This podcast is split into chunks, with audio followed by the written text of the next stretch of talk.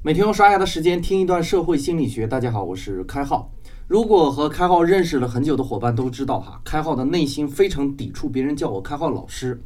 除了是因为内心中认为老师这个职业非常神圣之外呢，最关键还有一点，那就是如果我内心认可这个社会角色，那么我在社会团体中的行为就会倾向于这个角色。于是呢，我就不会选择谈论，而是会选择教育。很早呢，我们就提过社会心理学的原则，那就是社会环境会影响个人行为。我也论述过很多次哈。今天呢，我们要从团体形成环境，环境进而影响人们的行为，最终可以导出怎样的思考价值？这就是我们这节总体的思路。我选择了可以说是社会心理学中最恐怖的一次试验——斯坦福监狱试验哈，作为参考材料。这场试验的发起人是金巴多教授和他的同事们，共有二十四名志愿者参与了他的试验。试验的大致内容是这样的：这二十四名志愿者呢，均为心智正常、三观健全的成年人。他们参与试验呢，每天会收到固定的报酬。注意，他们都知道自己是在参与一项试验。而这些人呢，会被随机分为两组，十二人呢扮演狱警，十二人扮演囚犯。这场试验开始之后呢，实际上是每组九个人参与试验，三个人作为预备人员。实验环境在斯坦福大学的地下室里，这里被改装成了一个小型的监狱。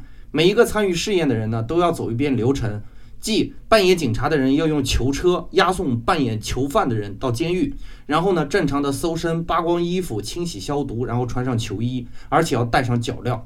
试验为了真实，要求扮演囚犯的人和监狱里较为一致哈，行动受限，而且没有名字，只有编号。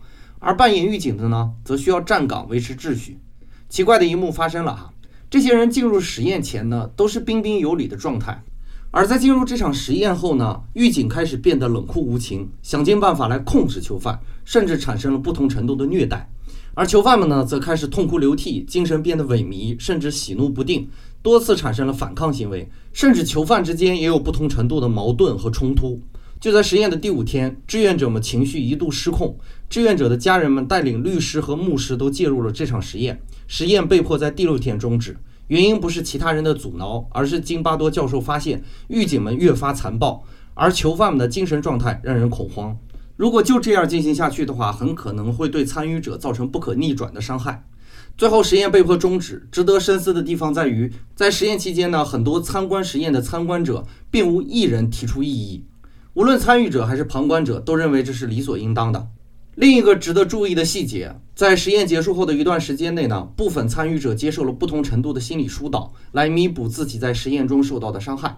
这是心理学上最经典的，也是最残酷的一次试验。这些温文尔雅、积极互动的志愿者，在短短的六天内，要么变成了内心接近于崩溃的囚犯，要么变成了惨无人道的狱警。而让他们这样的，只是类似于监狱的环境和类似于监狱的流程。他们从头到尾都意识到，这只是一场试验。在了解了这个真实的试验之后呢，我汗毛竖起。有人曾经跟我说过一句话：“了解又不能怎样，你认清了现实，一样需要好好活着。而那些不认清现实的人，还不是一样好好活着吗？他们有区别吗？”没错，这句话和实验相互呼应。但是可以否定我们试图了解这个世界的样子吗？当然不可以。如果我们知道这是试验，我们会渴望挣脱。那些又哭又闹的囚徒扮演者们就证明了这一点。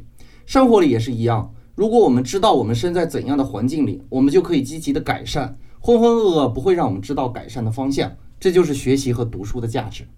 听完这节内容呢，请你叫我开号，尽可能不要叫我开号老师。虽然有时候我是在讲课，因为我可能会当真的，即使我知道这是处于礼貌的称呼，因为我更期望你带给我的是互动，而不是你有问题我来回答。这也提示了我的行为。为什么我越来越不喜欢讲实时热点，而是尽可能的讲内容？原因很简单，如果我说，大家也都跟着说，这个事儿在我这里一定会成真。如果我可以选呢，我希望我生活在书里，而不是把社会的恶也写在书里。本节的概念就播讲到这里，感谢您理解今天社星的主要内容。更多内容关注微信公众号“开号御书房”。我们下个工作日再见。